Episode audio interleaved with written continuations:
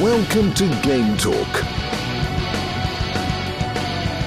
We talk games.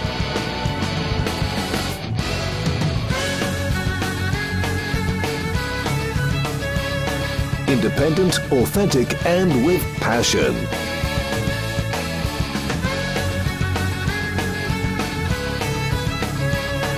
Here is your host, Joey.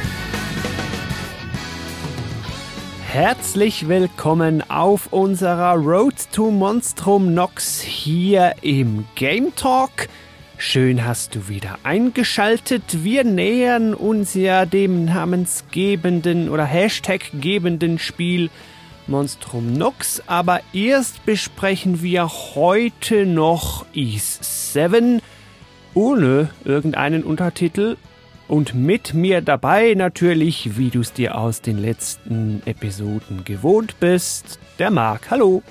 Hallo Joey. Es ist ja nicht mehr so weit. Ne? Ich hätte ja nicht gedacht, dass wir unsere Road to Monstrum Nox in so einer kurzen Zeit wirklich umsetzen können. Jetzt ist das das letzte Spiel vor Monstrum Nox. Ich bin ein bisschen selber beeindruckt. Aber ja nur, weil wir ja Lacrimosa of Dana Is 8 schon gespielt und auch schon besprochen haben. Sonst hätten wir ja das längste Spiel noch vor uns. Zum Glück ist das schon erledigt. Nicht nur zum Glück im Sinne von abarbeiten, Lacrimosa of Dana war und ist dir ein sehr gutes Spiel, aber um das soll es heute nicht gehen. Wenn du dir den Cast dazu anhören willst, dann klick aber in die Show Notes in der Beschreibung oder im Web, dann kann ich dir hier gleich sagen, gametalk.fm slash ease7, also 7 ausgeschrieben. Wie auch der Titel vom Spiel, was ich glaube ich letztes Mal schon gesagt habe, aber ich finde es so lustig. Das ist ja, also es heißt ja nicht Ease 7 im Sinne von Ease 7, es heißt Ease ausgeschrieben 7. Auch im Japanischen. Keine Zahl und keinen Untertitel. Und das haben sie ja dann nachher auch wieder geändert. Also warum auch immer hier nicht, hat auch keinen Bezug zu irgendwas, was man im Spiel erleben würde. Das war ja anfangs noch meine Vermutung. Man hätte irgendwas mit Drachen im Titel nehmen können oder so. Genau. The Stones of the Dragons oder irgendwie, keine Ahnung. Zum, Dragon Beispiel, Stones. zum Beispiel. ne? Dragon Quest.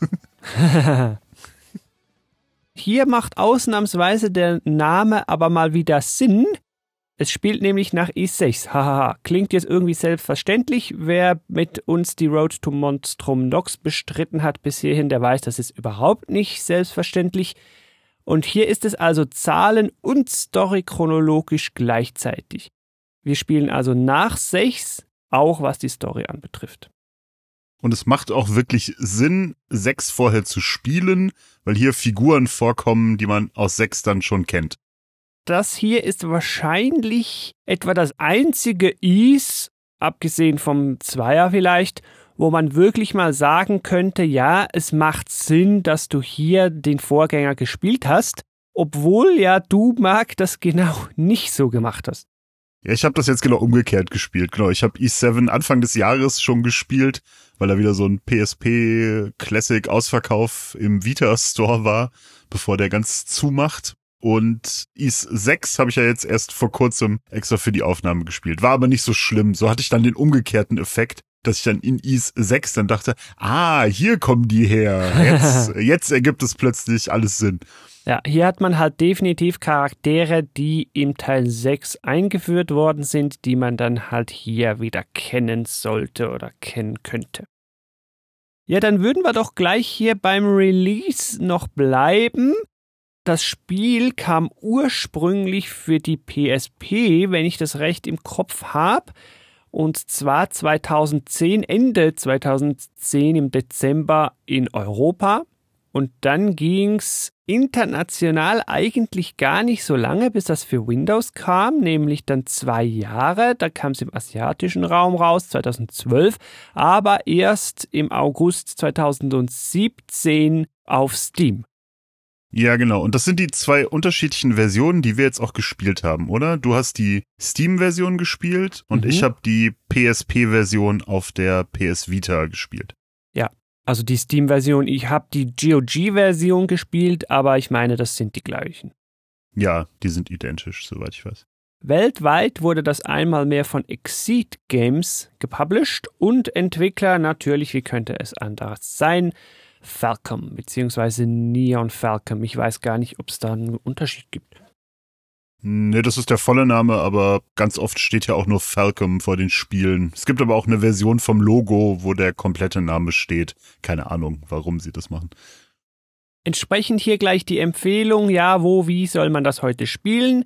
Hier ist's einmal mehr einfach. Du wirst wahrscheinlich nur im jetzigen Zeitpunkt die PC-Versionen gut bekommen, macht aber nichts. Die sehen wohl am hübschesten aus. Die läuft auch gut auf sogar wahrscheinlich mittelalten Computern noch. Und die ist regelmäßig im Sale, werde ich dir auch verlinken und dann bekommst du i7 auch günstig. Also ich würde bei GOG oder sonst alternativ bei Steam zugreifen. Ja, Marc, dann war das ja für Is Verhältnisse jetzt relativ einfach und unkompliziert. Dann könnten wir an der Stelle schon einen Schritt weitergehen ins nächste Kapitel und uns fragen, mal spoilerfrei vorweg, ja, worum geht's denn jetzt eigentlich? Ja, das können wir machen. Man legt natürlich sein Is-Spiel, man legt natürlich am Anfang äh, mit einem Schiff an. Aber hier ein, ja, jetzt bin ich nicht sicher, First würde ich jetzt nicht zwingend sagen, aber man strandet mal nicht. Also es ist Stimmt. eines der wenigen Male, wo Adol Kristen, unser Protagonist, freiwillig und willentlich an dem Ort ankommt, wo er dann ankommt. Richtig. In Kefin war das auch so und vielleicht noch in ein paar anderen, aber es ist eher selten, das stimmt. Ja, wir spielen hier unseren Adult Kristen sechs Monate nach I6, also so viel Zeit ist gar nicht vergangen. Und diesmal soll das Ganze in einem nachempfundenen Kontinent Afrika wohl spielen, glaube ich zumindest. Afrika wird der hier genannt, wobei die Leute gar nicht so wahnsinnig nach Afrika aussehen beziehungsweise Afrika. Äh, wir kommen da an mit unserem besten Freund, dem Dogi und natürlich noch einer Crew auf dem Schiff, die dann aber völlig unwichtig sind. Ich glaube, die kommen dann gar nie mehr irgendwie vor im Spiel. Nee, ich glaube auch nicht. Das Königreich, um das sich das Spiel hier drehen wird, das heißt Altago. Oder wie würdest du das jetzt aussprechen? Ja, genau. Sie sprechen, das wird auch, glaube ich, in anderen Spielen hört man das ja auch. Da wird das auch so ausgesprochen. Das sind alles so Namen, die man dann halt kennt. Das macht die Serie ja immer, dass da so Länder und Kontinente haben so Namen, die einem vage bekannt vorkamen, äh, vorkommen. Zum Beispiel Afroka oder was gibt's? Roman gibt's noch und ganz viele andere Sachen. Gibt's auch irgendwas, was wie Deutschland heißt es Germon oder so. Also die haben, die erinnern alle vage an äh, Länder, die man kennt. Und ich glaube, dass das auch so irgendwie gemeint ist. Und das hat man alles schon mal gehört.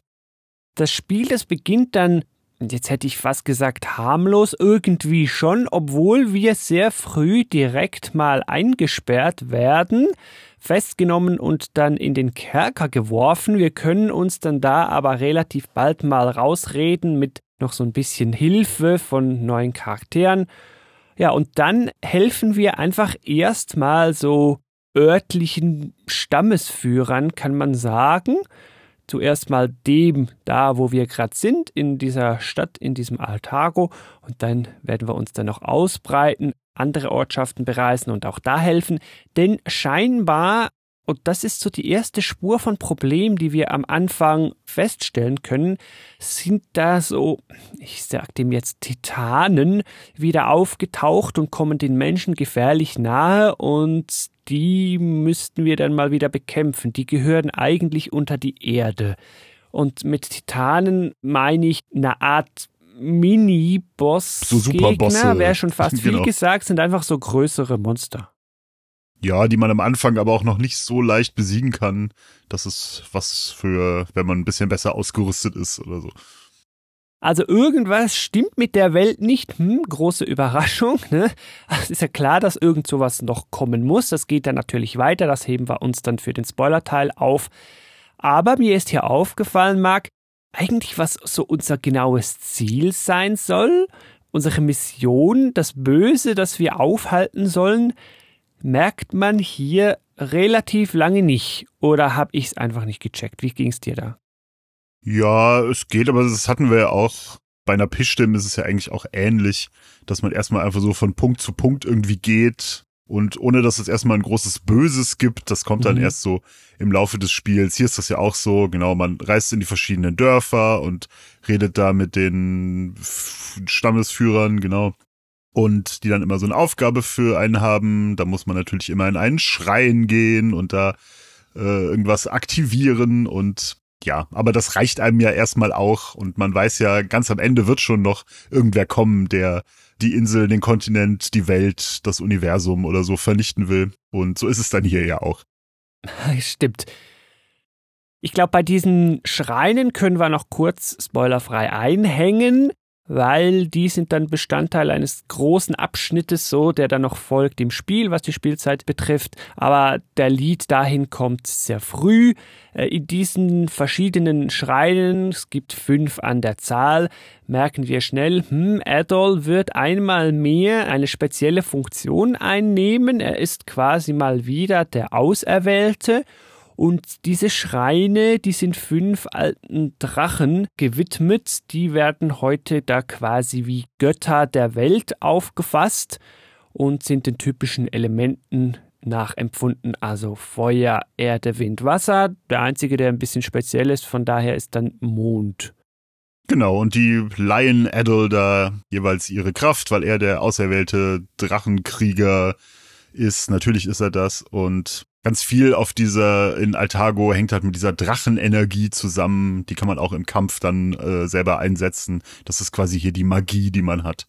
Ja. Und ja, ansonsten ist das alles so relativer Standard wie in der Serie. Es hat halt einfach einen anderen Namen und andere Begriffe, aber man kennt das natürlich alles. Ja was sich dann noch ausbreitet und dann merken wir definitiv so, okay, jetzt ist irgendwas nicht mehr ganz im Reinen hier, ist eine Krankheit, das ist Fieber oder Fieber, das Leute halt ja, im schlimmsten Fall noch dahin raffen könnte und sich verbreitet und dann merkt man, hm, also jetzt haben wir hier zum einen Tetanen und zum anderen komische alte Krankheit, die sich wieder verbreitet, also irgendwas stimmt hier nicht.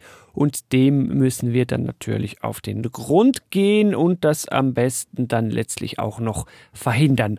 Aber wie, warum, was und so werden wir hier noch nicht verraten, weil das gehört dann definitiv in den Spoiler-Teil dann würden wir es doch hier damit mal belassen, was das Warum geht's anbetrifft und kommen zu einem größeren Block hier, nämlich das Gameplay.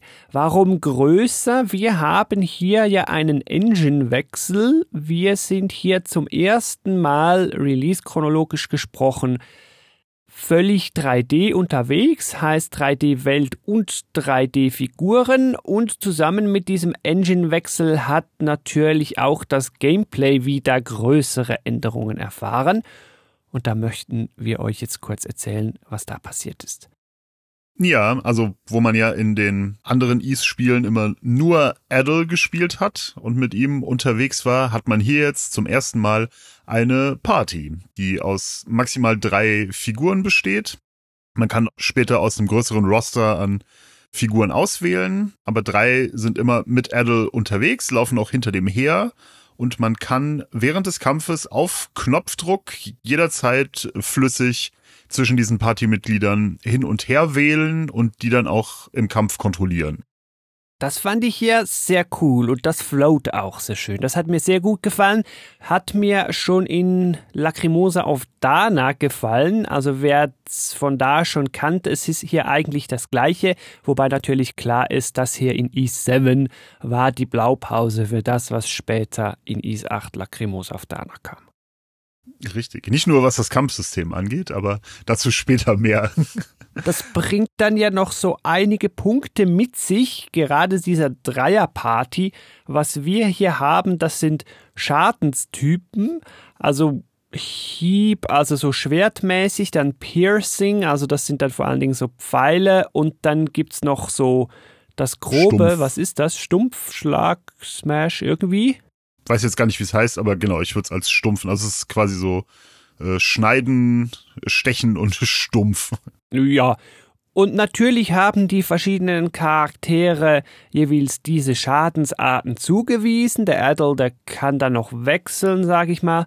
aber sonst sind die da zugewiesen und natürlich haben dann auch die Gegner da draußen Mali Boni gegen verschiedene Schadenstypen. Also manchmal machst du extra wenig Schaden, machst Neutralschaden oder machst sogar extra viel Schaden. Und da lohnt sich dann nach Gegnertypen nicht nur die Party zusammenzusetzen, sondern halt eben in der Party auch durchzuwechseln, dass du am liebsten immer den steuerst, der gerade am meisten Damage macht. Die Partymitglieder, die kämpfen zwar schon auch mit, das ist es nicht, aber wenn du die selber steuerst, dann haust du halt schon mehr Schaden raus, weil ich hatte schon das Gefühl, die Partymitglieder, die, ja, die waren da nicht so energisch im Kampf, die hauen da ab und zu mal drauf und so und das war's dann. Dafür sterben die auch nicht. Also die nehmen nur Schaden, wenn sie von dir kontrolliert werden. Mhm oder zumindest fast. Ich glaube, die bekommen einfach einen mega Rüstungsbuff. Aber das fand ich ja gut und auch sehr wichtig. Ich meine, stell dir mal vor, wenn die normal Damage bekommen hätten, ich hätte mich ja nur aufgeregt. Ja, dafür sind die dann auch zu ja, was heißt schlecht? Ich glaube auch, dass die nicht wirklich viel zum Ausgang des Kampfes beitragen, nur so ein bisschen und dann, mhm. ja, ist das, glaube ich, zu vernachlässigen, was die machen. Aber der Schaden, den sie erleiden, auch. Also du musst dir keine Sorgen um die machen, wenn du sie nicht kontrollierst. Das stimmt. Genau, und dann, ja, macht es einfach Sinn, dass man von jeder Schadensart eine Person dabei hat bis später im Spiel, wenn Adel dann auch alle Schadensarten alleine machen kann, warum auch immer, weil dann haben sie dieses System eingeführt und dann umgehen sie, kannst du dieses System halt trotzdem umgehen, wenn du willst. Mhm. Gut, ich verstehe es, weil Adel der einzige ist, den man nie rauswechseln kann. Dachten sie vielleicht müssen oder wollen wir das jetzt so auffangen, hätte ich jetzt aber nicht nötig gefunden. Ja, das stimmt. Das gefällt mir in Lacrimosa auf Dana besser. Da kann man ja alle drei Charaktere völlig frei wählen und muss Adel bis auf bei ganz speziellen Story-Sachen nicht in der Party haben. Und was ich ganz besonders hübsch fand oder gut fand hier, was die Party betrifft, es bekommen immer alle XP. Man muss die also nicht später rein switchen, damit die XP bekommen. Und hier spreche ich von Erfahrung für Level. Das bekommen immer alle und so sind immer alle ungefähr so auf dem gleichen Level, auch die, die du praktisch nie nutzt. Ich glaube, die bekommen nicht 100% der Erfahrungspunkte, was ja auch oft so ist, sondern nur so ein bisschen geringeren Anteil, aber sie sind da nie deutlich unter dem Level, was du und deine aktuelle Party haben und man kann sie immer relativ schnell dann nach oben wieder ziehen. Ja. Das ist eigentlich, ist eigentlich kein Problem. Und man hat auch so eine gute Auswahl. Ich bin mir nicht sicher, ist jede Schadensart zweimal vertreten mit zwei Figuren? Am Ende meine ich ja. Ja, ich glaube auch. Also du kannst dir dann am Ende wirklich, kannst dir halt einfach die auswählen, die dir dann einfach mehr zusagt, so persönlich. Ja, also hier hat man ja dann teilweise wirklich viele Partymitglieder, also irgendwie sieben oder acht. Also das ist ja, glaube ich, so dann nie mehr passiert. Wobei ich kenne Monstrum Nox noch nicht. Ja, ich hab's noch nicht weit genug gespielt, um, also man hat auf jeden Fall wieder dieses Partysystem und alles klar, aber wie viele es jetzt am Ende sind, bin ich mir gar nicht so sicher. In Lacrimosa auf Dana sind es ein paar weniger, glaube ich. Wenn wir hier noch kurz beim Leveln bleiben und da wird sich dann vielleicht schon wieder eher lohnen, die durchzuwechseln. Das ist nämlich das Erlernen von Spezialskills. Aber vielleicht müssen wir noch kurz einen Schritt zurück machen und beim Kampfsystem nochmal einhängen, ja, wie werden denn die Moves rausgehauen? Du darfst mich gerne korrigieren, Marc. Also grundsätzlich läuft das mal so, hau auf Gegner und dann lädt sich deine, ich übersetze das jetzt mal in Mana-Leiste auf. Und wenn du genug Mana-Leiste hast oder Mana in der Leiste hast, dann kannst du Special Moves raushauen. Ziemlich einfach mit, ich glaube, eine Schultertaste und dann einen Face-Button. Du kannst immer vier Moves gleichzeitig ausgerüstet haben. Und wenn du die eben einsetzt, Learning by Doing, leveln die auf. Und das geht, glaube ich, ein bisschen unter, wenn die Partymitglieder halt selten mal so Moves machen, dann leveln die halt wenig. Ist aber irgendwie auch egal. Ja, ziemlich, weil man spielt sie dann ja auch selber und benutzt dann auch die Moves. Genau, und die Face-Buttons kann man selber frei belegen mit den Skills auch. Und ja, genau. Wie gesagt, es ist, wenn man Dana gespielt hat, dann kommt einem das alles bekannt vor. Naja, ist eigentlich genau das Gleiche. wie es dann natürlich weitergeht, um noch cooler zu werden. Das gleiche Spiel nochmal. Also wenn du dann viele von diesen Moves raushaust, lädt sich Mana-Leiste 2 auf. Und wenn die sich aufgeladen hat, kannst du noch den Special Move raushauen. Genau, muss man beide Face-Button, äh, beide Schultertasten dann, glaube ich, gleichzeitig drücken. Und das müssen wir hier an der Stelle ja mal festhalten und einschieben. Das Kämpfen macht, und dafür sind die Ease-Spiele ja bekannt und werden zu Recht oft gelobt, sehr viel Spaß. Das funktioniert hier auch sehr gut. Das float schön. Also mir hat das gefallen. Ja, sehr, sehr gut. Nochmal, also ich fand es ja auch in den mit der älteren Engine immer toll. Aber hier fand ich es nochmal besser. Also mhm. den Flow finde ich super, das ist eigentlich das Beste sogar am Spiel. Mhm ja, es hat einfach Spaß gemacht, auch so durch die Level zu rennen, obwohl sie hier ja wieder, das hatten sie in Napistem schon nicht mehr, diese Mechanik, dass die Gegner nichts fallen lassen, was äh, irgendwie die Stats boostet oder so. Das vermisse ich echt ein bisschen. Das hätte ich, hätte ich mich hier auch wieder drüber gefreut. Mhm. Denn du hattest es in der letzten Folge gesagt und hast natürlich recht, das ist ja auch nicht drin. Was ich halt ein bisschen schade finde, aber der Flow ist äh, ansonsten auch gut und ich mag einfach dieses Party-System mit dem schnell Charaktere wechseln und diese verschiedenen Schadensarten. Ich mochte das in Dana schon so gerne und ich mag das auch hier sehr gern und das ist ganz eindeutig die größte Stärke des Spiels. Mhm, ja, absolut. Ja, ich bin da bei dir. Das Kämpfen float so schon sehr schön. Also ich will da nichts zu viel nörgeln. Gerade so das mit den Spezialfähigkeiten auf den Buttons und dann nochmal der Übermove. So, das ist eine sehr, sehr schöne Aufwertung jetzt verglichen mit den Kampfsystemen früher oder das aus direkt vorher aus 6. Also da sehr gut. Aber hier noch so ein zusätzliches motivierendes, sammel irgendwelche Magiepunkte auf, die dann dir temporär nochmal Stat-Boosts geben oder so. Das hätte man hier auch noch gerne oben drauf packen können. Das hätte mir gefallen. Ich glaube, damit hätten wir das Kampfsystem so im Wesentlichen oder zumindest die wichtigsten Punkte erklärt. Ein zweites System, das dann hier noch eingeführt wird, das später auch wieder weiterentwickelt wird oder wurde, ist ein rudimentäres Crafting-System.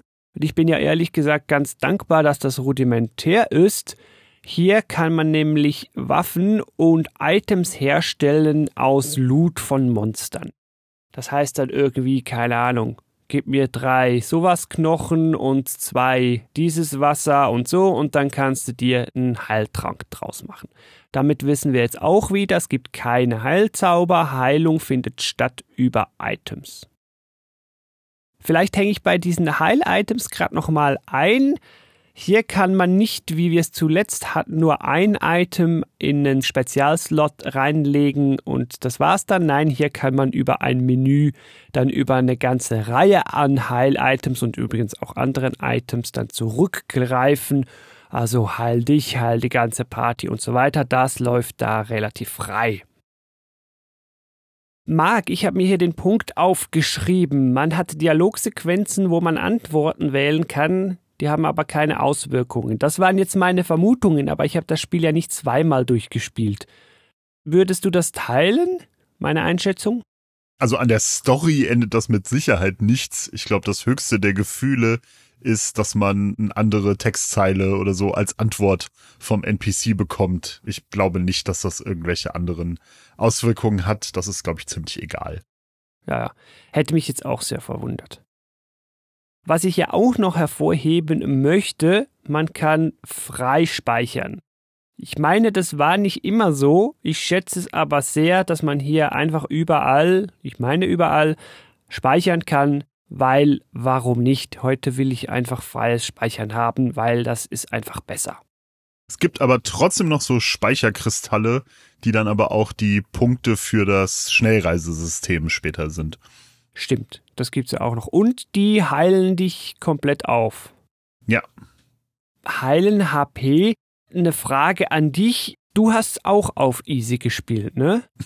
ich hab's auch, ich hab's auch von Anfang an auf Easy gestartet, weil ich das einfach immer mache mittlerweile, wenn ein Spiel mir die Möglichkeit dazu gibt und auch bei den Ease-Spielen, die ja eher gerne mal ein bisschen knackig sind, mache ich das natürlich auch gerne. Außer bei einer Pischtim, wo es kein Easy gibt, zum Beispiel. Aber ja, ähm, ja ich habe das selbstverständlich auf Easy gespielt und äh, es war dann auch wirklich sehr leicht, aber das ist mir egal. ja, ich habe es ja einfach mal auf normal gestartet und das ging zu Beginn sehr, sehr gut. Also gegen diese ersten Mobs, die man da draußen kaputt haut und so gar kein Problem. Und dann kam der erste Boss.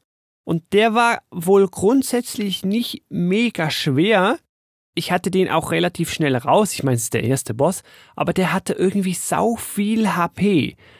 Und dann habe ich auf den eingehauen und eingehauen und eingehauen und die gingen einfach so langsam runter dann dachte ich, nee, also das kann es jetzt nicht sein, dass ich jetzt einfach eine Viertelstunde mit dem hier arbeiten muss. Ich habe ihn schon längst raus, wie er funktioniert. Er trifft mich auch kaum, aber ich müsste jetzt einfach ewig auf den reinhauen. Nee.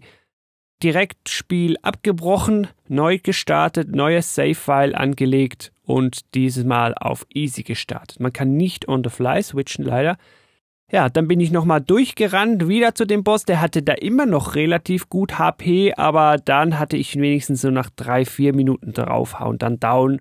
Und dann dachte ich, gut, so passt das jetzt. Und ich muss sagen, das war dann auch nachher okay. Ich hatte jetzt keine mega großen Challenges unterwegs erlebt, aber es hat für mich auch gepasst. Man läuft so relativ angenehm durch und das war eigentlich schön. Also ich habe es auf easy gespielt und nicht bereut. Nee, ich auch nicht.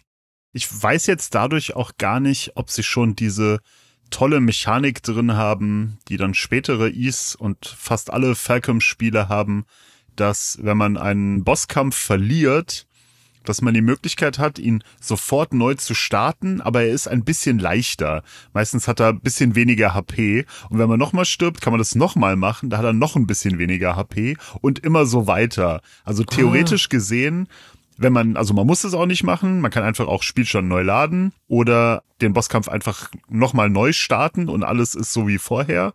Aber theoretisch gesehen gibt das Spiel dir die Möglichkeit, es halt einfach so oft zu versuchen, bis du es halt quasi schaffen musst, und du kannst mhm. eigentlich nicht hängen bleiben bei einem Boss, wenn du das nicht willst. Was ich super toll und super fair finde. Ich liebe dieses System und vermisse es bei allen anderen Rollenspielen eigentlich. und weil ich es aber auf Easy gespielt habe, ich glaube, ich bin nie gestorben bei einem Boss und ich weiß gar nicht, ob es dieses System hier gibt.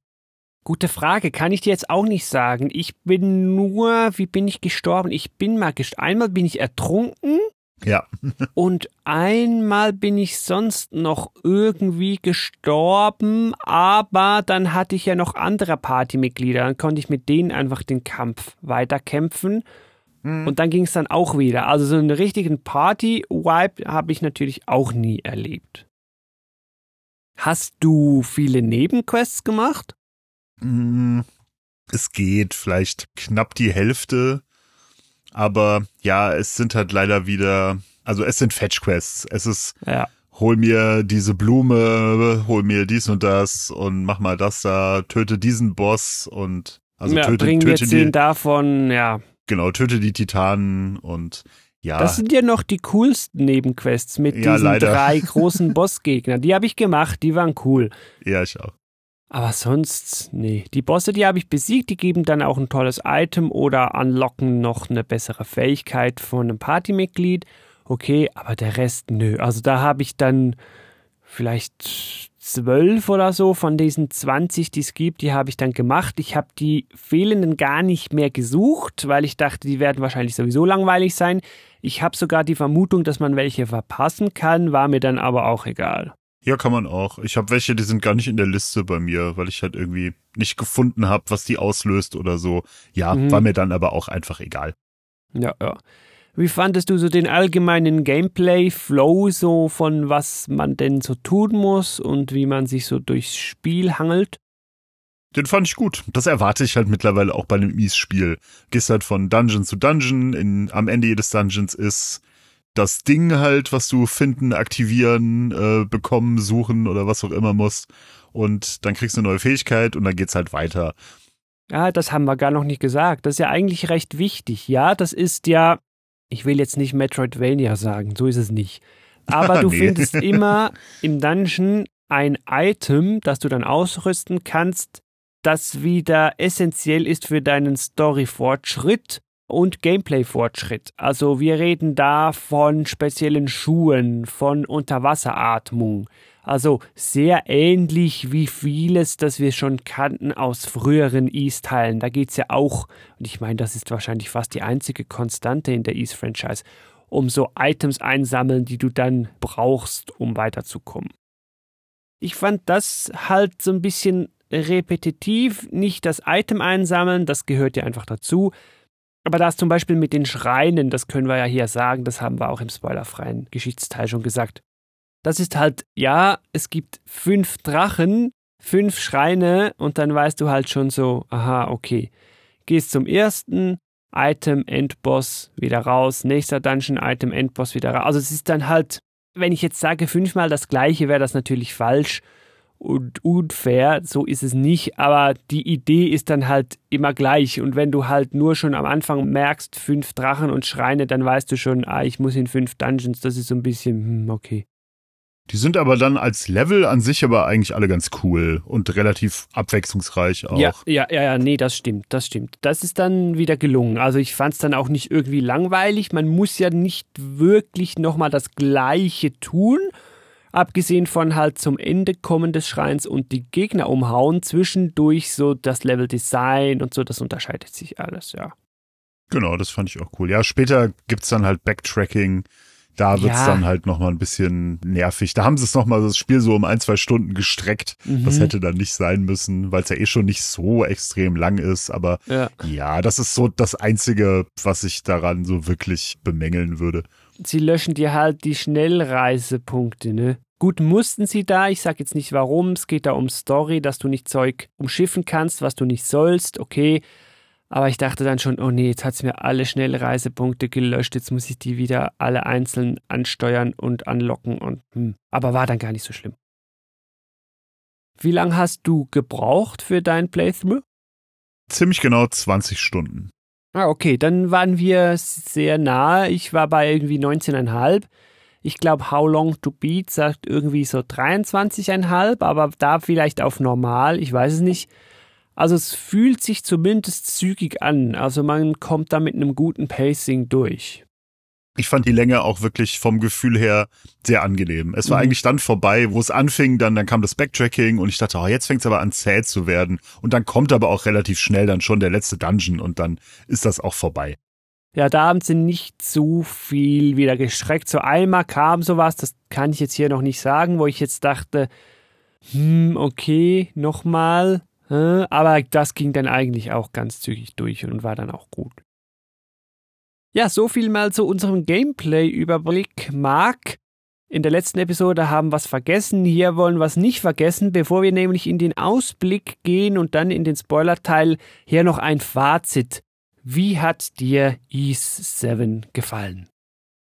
E7 gefällt mir sehr gut, weil ich halt dieses Party-Kampfsystem einfach gerne mag und ich habe vorher überlegt, also ich hätte große Probleme, jetzt mal abgesehen von Lacrimosa auf Dana, das sowieso eins meiner absoluten Lieblingsspiele ist, sozusagen, welcher East-Teil mir so am besten gefällt, mhm. weil die sich halt schon alle, zumindest in der jeweiligen Engine, relativ ähnlich sind.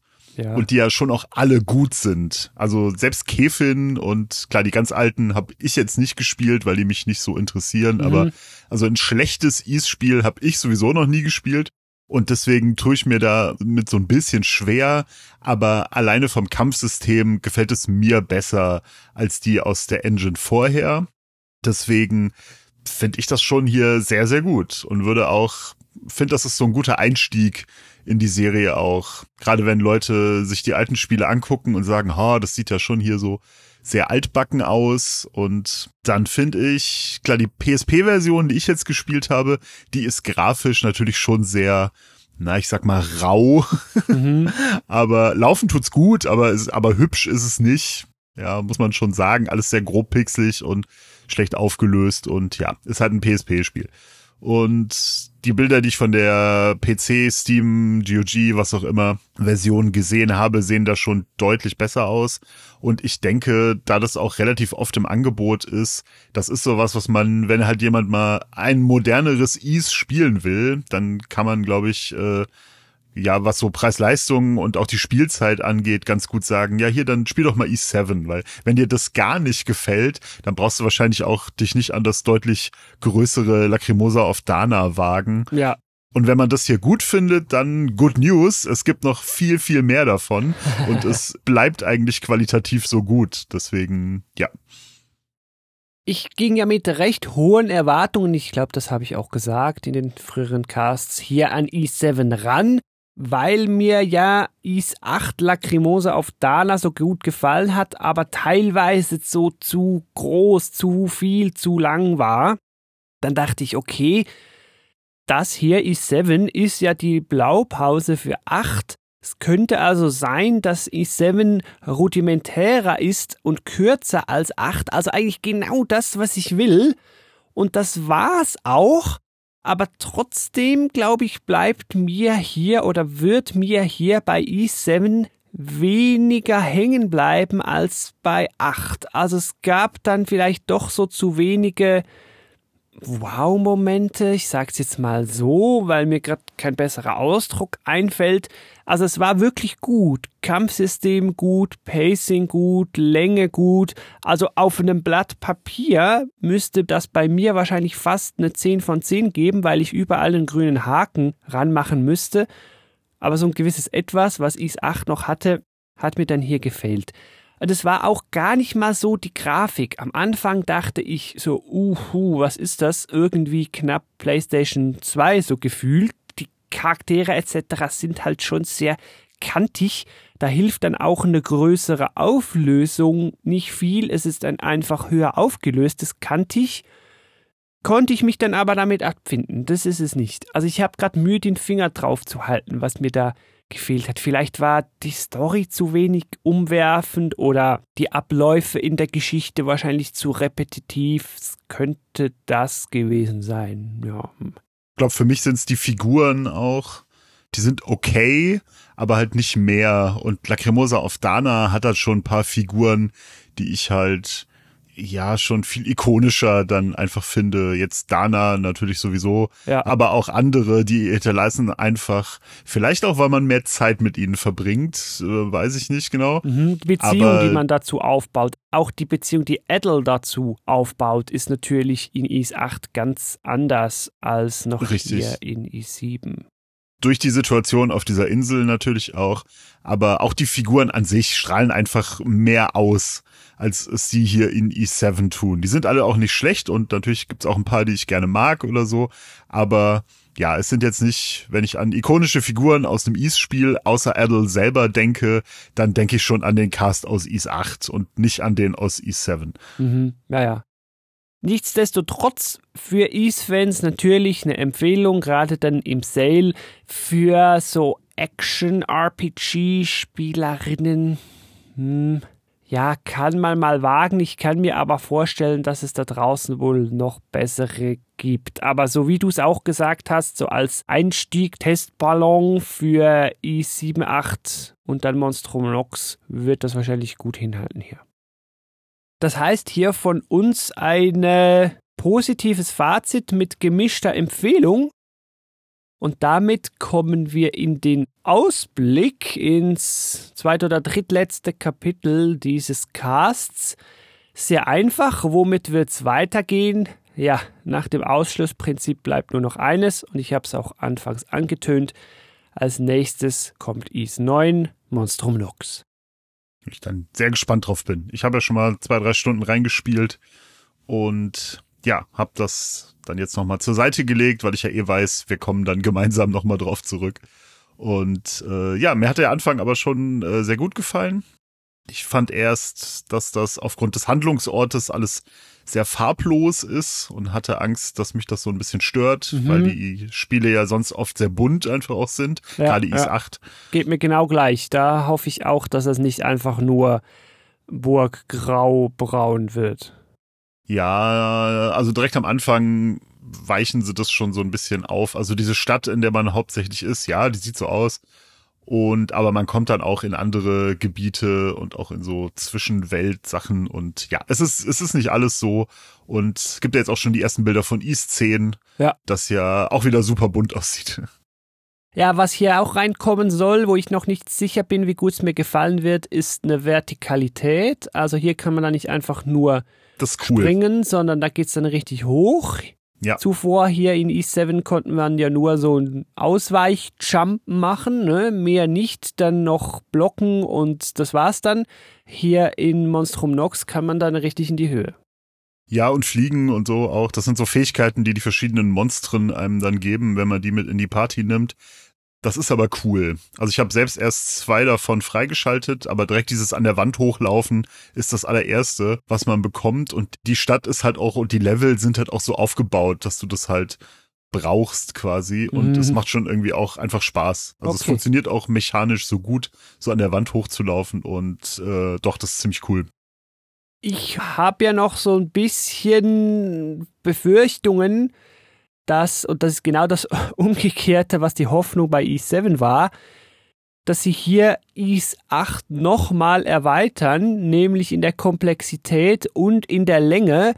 Und ich hoffe, dass das nicht sein wird. Sie dürfen natürlich IS 8 mechanisch verfeinern, das passt mir immer, aber bitte nicht komplizierter und länger machen. Also da muss man für mich nicht viel ausbauen.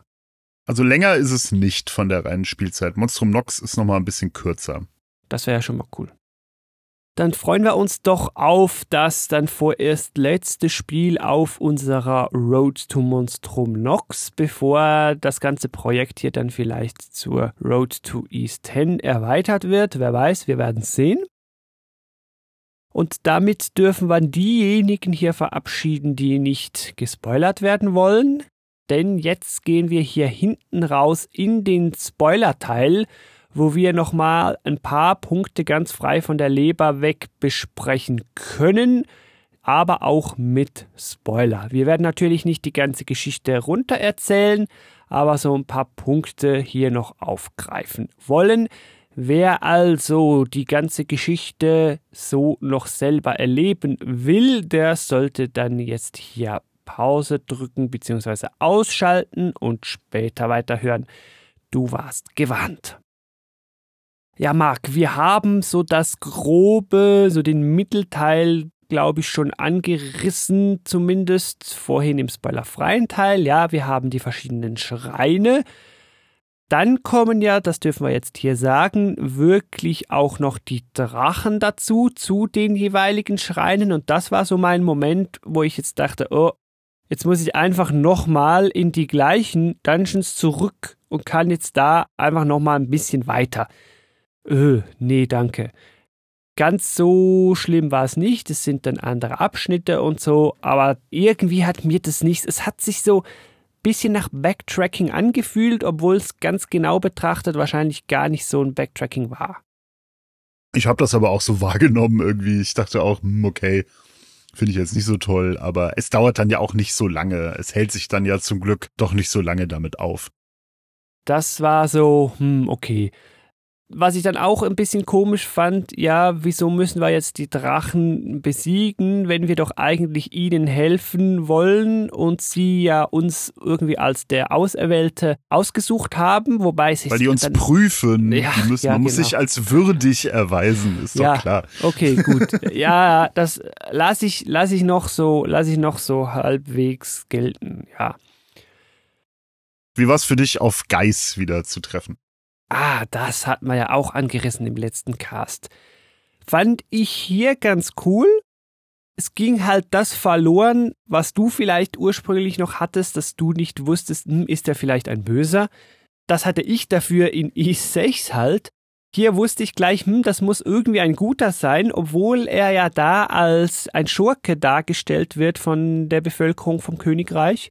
Zu Beginn zumindest fand ich wieder spannend. Was ich dafür nicht so spannend fand, dass er gefühlt irgendwie noch mal das gleiche gemacht hat wie bei i6, als hätte er nichts dazugelernt. Er rennt einfach alleine wieder mit Wissensvorsprung irgendwas hinterher, ohne uns von Anfang an zur Hilfe zu holen. Und am Ende braucht er uns dann halt eben doch wieder und weiht uns ein und zusammen äh, schaffen was dann hätte er jetzt aus i6 eigentlich wissen können und das früher machen. Also so rein logisch, aber dann wäre es halt die Story-Spannung nicht so angestiegen. Und was ja eigentlich auch lustig ist, ich meine, wir haben zwar jetzt gesagt, es ist gut, wenn man Ease 6 vorher spielt, weil man dann schon weiß, wer das ist, aber Ease 7 geht, glaube ich, schon davon aus, dass du das nicht vorher gespielt hast, weil es macht ja wieder so ein Mysterium auf, weil als ich das E7 zuerst gespielt habe, wusste ich ja am Anfang auch nicht, hm, ist das ein guter, ist das ein böser, was hat der für eine Fehde mit Adel? Ich mhm. meine, dass die sich kennen, das wird gesagt, aber was jetzt los ist mit dem, das sagt das Spiel dir erstmal nicht, weil es tut wieder so, als wäre das irgendwie offen, ob der gut oder böse ist. Aber wenn man Is 6 schon gespielt hat, weiß man natürlich, dass das eigentlich ein guter ist. Ja. Was irgendwie ein bisschen seltsam ist. Also wenn sie wollten oder wüssten, dass du sicher Is 6 schon gespielt hast, hätten sie das sehr sparen können. Ja, da hast du recht.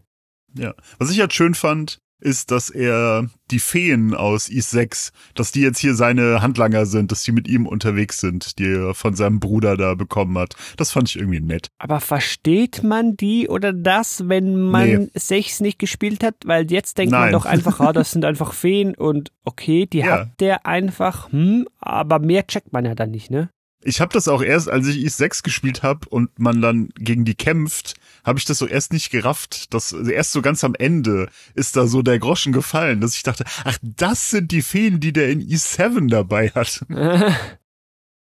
Was ich jetzt dafür von dir wissen möchte. Es gibt ja zwei Twists, die aber zusammenhängen. Man merkt als erstes, dass der Helfer des Gial, Helfer des Königreiches, sage ich jetzt mal, aber auch Helfer und Handlanger des Bösen ist. Hm, Twist Nummer eins hab ich so nur so halb gerochen. Wie ging's dir? Ja, den fand ich eigentlich schon ganz okay, weil der hilft dir ja am Anfang erstmal. Mhm.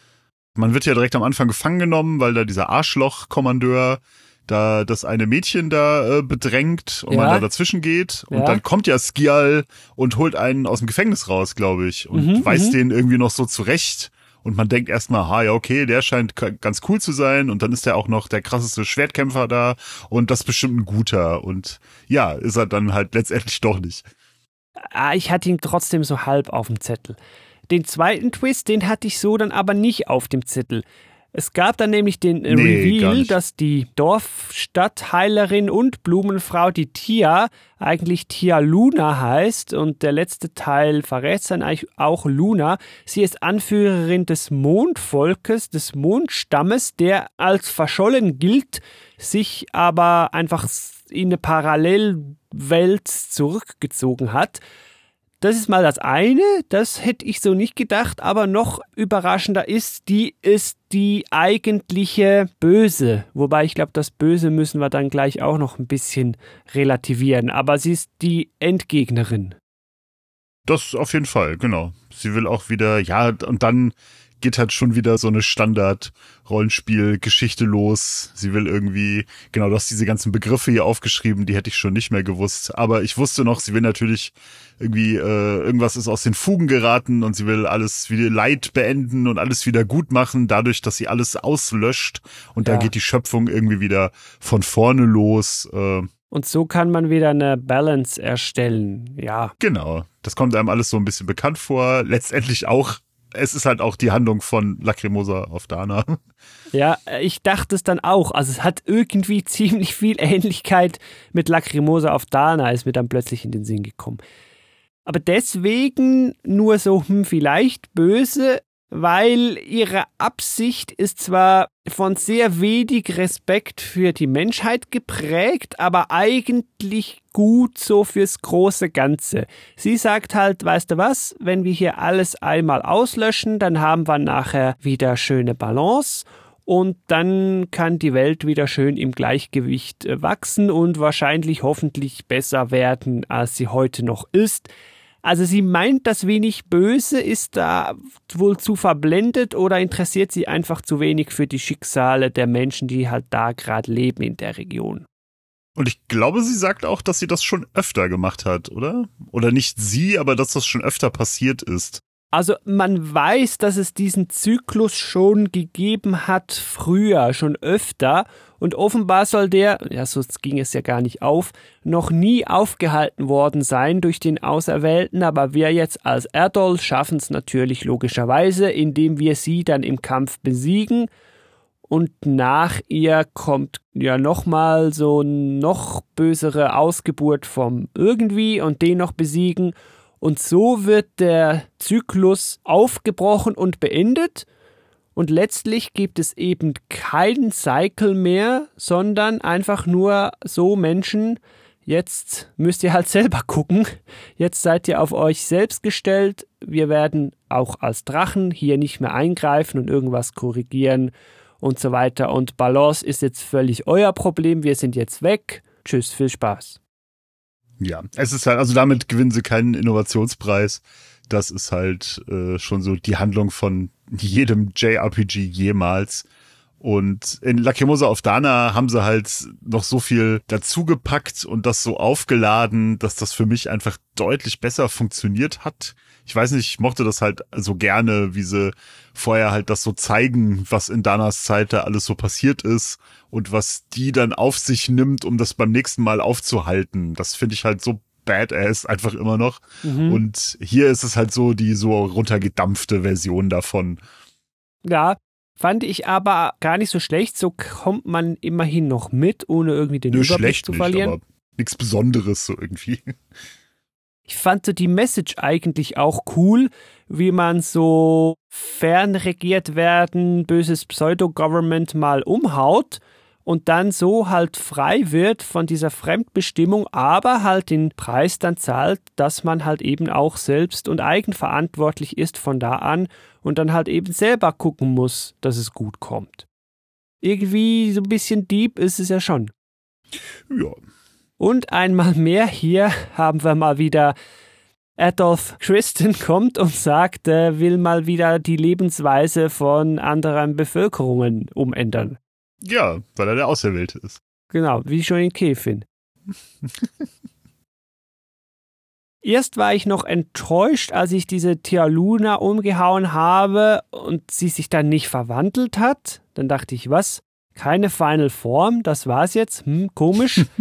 Immerhin kommt dann aber noch der obligatorische abstrakte Boss danach. Das ist dann halt einfach nicht sie, das ist dann der Rule Ende.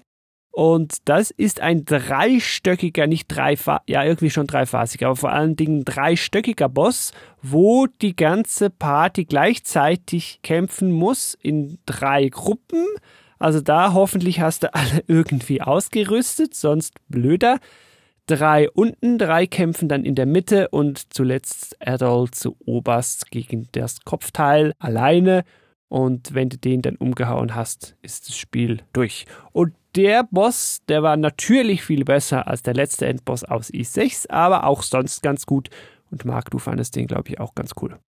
Ja, genau. Vor allem im Vergleich zu Arc offener Bestimmt ist der. Eigentlich finde ich das schlimm, wenn sie dich am Ende nochmal zwingen, so mit allen möglichen Partymitgliedern zu kämpfen. Da hier die aber ja alle auch automatisch so ein bisschen gelevelt werden, ist das hier nicht so schlimm und das funktioniert auch ganz gut und war dann auch schön episch einfach, wie ja. sich das für so einen finalen Kampf gehört. Die Tia, die will dann zurückbleiben, nachdem der Kampf durch ist, warum auch immer. Wir können sie dann sogar überreden, dass sie doch noch mit uns kommt, ist dann aber leider wieder völlig egal, weil sie sich am Ende als Teil dieses Zyklus sowieso auflöst und dann weg ist. Aber immerhin ganz schön das braunhaarige junge Blumenmädchen, ihre ja, Freundin im weitesten Sinne, Pseudotochter, die redet dann am Ende noch kurz. Natürlich. Die war ja ganz stumm, das ganze Spiel sonst über. Also noch irgendwie noch so ein süßer Abschluss. Ja, durch die Beziehung zwischen den beiden fand ich diesen Twist, dass die Tia dann die Böse ist, irgendwie auch so gut, weil man sieht die halt die ganze Zeit, wie sie sich genau um das, wo man erst denkt, das ist die Tochter und dann rausfindet, mhm. dass sie die halt irgendwie einfach so krank äh, gefunden und aufgenommen hat. Und die hat natürlich auch dieses Ishkan-Fieber und äh, der geht's immer schlechter im Laufe des Spiels. Und dadurch wirkt dieser Twist, finde ich, eigentlich auch so gut, weil man das halt, das habe ich wirklich nicht kommen sehen, mhm. weil die halt als äh, direkt am Anfang ist das die Tia ja auch, die man rettet vor diesem Kommandanten und man denkt, dass das halt ihre Rolle im Spiel ist, aber nein, das ist halt dann die Böse quasi. Ja. Das ist eigentlich schon ganz cool. Das hat wirklich gut funktioniert und gerade das kleine Mädchen soll ja, so habe ich das zumindest verstanden, auch beigetragen haben, dass diese Tia halt eben doch noch eine menschlichere Seite hat. Vor allen Dingen sie als Tia Luna. Das hat ihr, glaube ich, dann geholfen, doch noch so ein Verständnis für das Leben des Einzelnen zu entwickeln. Ja, stimmt. Von daher hat es eigentlich ganz gut gepasst. Ja. Und dann haben wir letztlich als Adol einmal mehr eine weitere Region vor der Auslöschung gerettet und so endet dann E7. In eigentlich einer ganz hübschen runden Geschichte, wie ich finde. Ja, fand ich auch. Hat mir auch storymäßig dann besser äh, gefallen als Napishtim. Eigentlich auch als Felgana und ja, ich find's schon noch mal einen Tacken besser als die Spiele davor. Also ich muss sagen, mir hat's auch besser gefallen als vieles, bis vielleicht fast alles, außer wohl Is 8. Wenn man denn alles in Is 8 verstanden hat, trotz der Länge, ne? er muss einfach nochmal spielen. nee, wir spielen nicht Is 8 nochmal, ich spiele dann nicht gerade jetzt direkt, aber später dann einmal Monstrum Nox, aber das haben wir ja schon gesagt. Und deshalb darf ich jetzt hier hinten raus in die Verabschiedung. Dann darf ich hier hinten raus dir da draußen wie immer fürs Zuhören danken. Schön hast du bis hierhin reingehört und ich hoffe, wir konnten dich auch von diesem E-Spiel überzeugen, denn wir haben ja zusammen festgestellt, dass das Spiel wie so oft ein ganz gutes ist. Und dann danke ich natürlich auch einmal mehr dem lieben Marc hier fürs Mitplaudern, fürs zuverlässige Mitplaudern. Ja, immer gerne. Also auch für mich schön, die Reihe da nochmal so mitzubegleiten und mitzugehen. Und sicherlich auch Titel, die ich sonst nicht gespielt hätte, wenn es die Aufnahmetermine nicht gegeben hätte. und jetzt freue ich mich auf Monstrum Nox. Ja, wir hören uns wieder spätestens zu Monstrum Nox, vielleicht ja auch früher noch zu einem anderen Spiel. Wer weiß, vielleicht muss ich dich da noch ein bisschen bearbeiten. Ich will noch nicht zu viel verraten, wir werden sehen. Ja, mal schauen. Und zu guter Letzt wünsche ich dir da draußen natürlich wie immer viel Spaß beim Spielen. Vielleicht ja sogar mit E7. Tschüss. Tschüss.